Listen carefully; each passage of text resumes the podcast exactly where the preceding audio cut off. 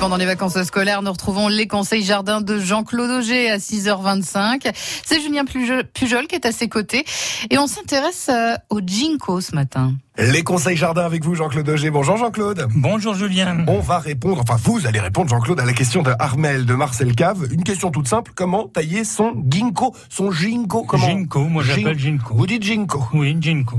Alors, euh, tout d'abord, c'est un arbre euh, à très grand développement il peut atteindre jusqu'à 25 à 30 mètres. Ah, quand même, oui. Oui, oui, c'est c'est énorme. C'est grand comme un immeuble, quoi. Oui, oui, c'est à, oh maturité, il est très haut. Alors, pour lui donner une forme naturelle, il faut faire une taille, une belle taille basse. Après, euh, bien évidemment, c'est Armel qui doit avoir de moins la structure de son arbre.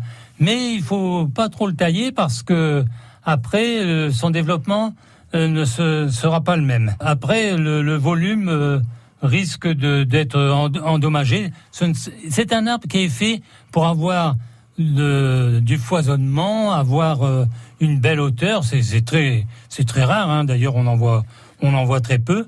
Mais là, euh, Armel, c'est elle qui doit euh, voir comment elle veut le structurer. Apparemment, il foisonne beaucoup dans le pied.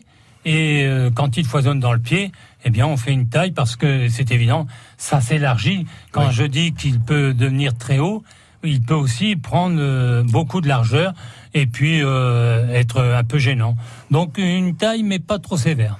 On anticipe. Voilà Armel. Et merci à vous Jean-Claude. À très bientôt. Jean-Claude Auger qu'on retrouvera donc demain matin et tout au long de ses vacances scolaires sur France Bleu Picardie. Les 6h27. On retrouve donc les infos dans quelques minutes sur la première radio de la Somme et dans la prochaine demi-heure, on s'intéressera à la calligraphie qui a évolué au fil du temps. On sera avec Annick Bonhomme dans les pourquoi comment avec Élise Bourgeois des archives départementales.